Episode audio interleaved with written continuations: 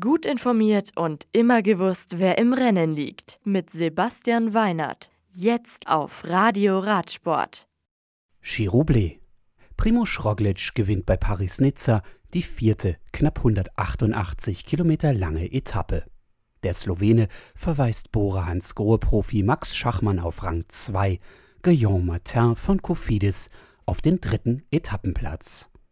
Roglic übernimmt mit seinem Tageserfolg das Maillot jaune und liegt jetzt über eine halbe Minute vor Schachmann.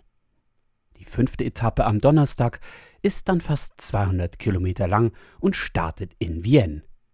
Die Zielankunft in Bolène dürfte wieder etwas für Sprinter sein. Lido di Camaiore. In Italien sichert sich Wout van Aert Etappe Nummer 1 bei Tirreno Adriatico. Der Belgier von Jumbo-Visma verweist Lotto-Sudal-Profi Caleb Youn und UAE-Fahrer Fernando Gaviria auf die Plätze.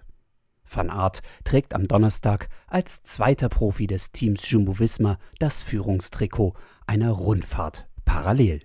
Max Kanter kommt in Italien als bester Deutscher auf Etappenrang 14.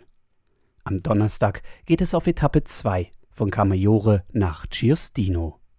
Die Etappe ist dann 202 Kilometer lang und könnte mit dem ansteigenden Schlussstück über 2,7 Kilometer einem Ausreißer liegen. Die nächsten Rennen in der World Tour. Neben Paris-Nizza und Tirreno Adriatico können die Profis ab dem Wochenende auch bei der Ronde van Drenthe in den Niederlanden, dem Danet Nukerske Körse in Belgien und dem Grand Prix de Demain Porte du Hainaut in Frankreich zeigen, wer in Sachen ein Tagesrennen derzeit die Nase vorne hat. Ehe am 20. März mit Mailand Sanremo die Fahrt in den Frühling auf die Profis wartet. Das Radio für Radsportfans. Im Web auf radioradsport.de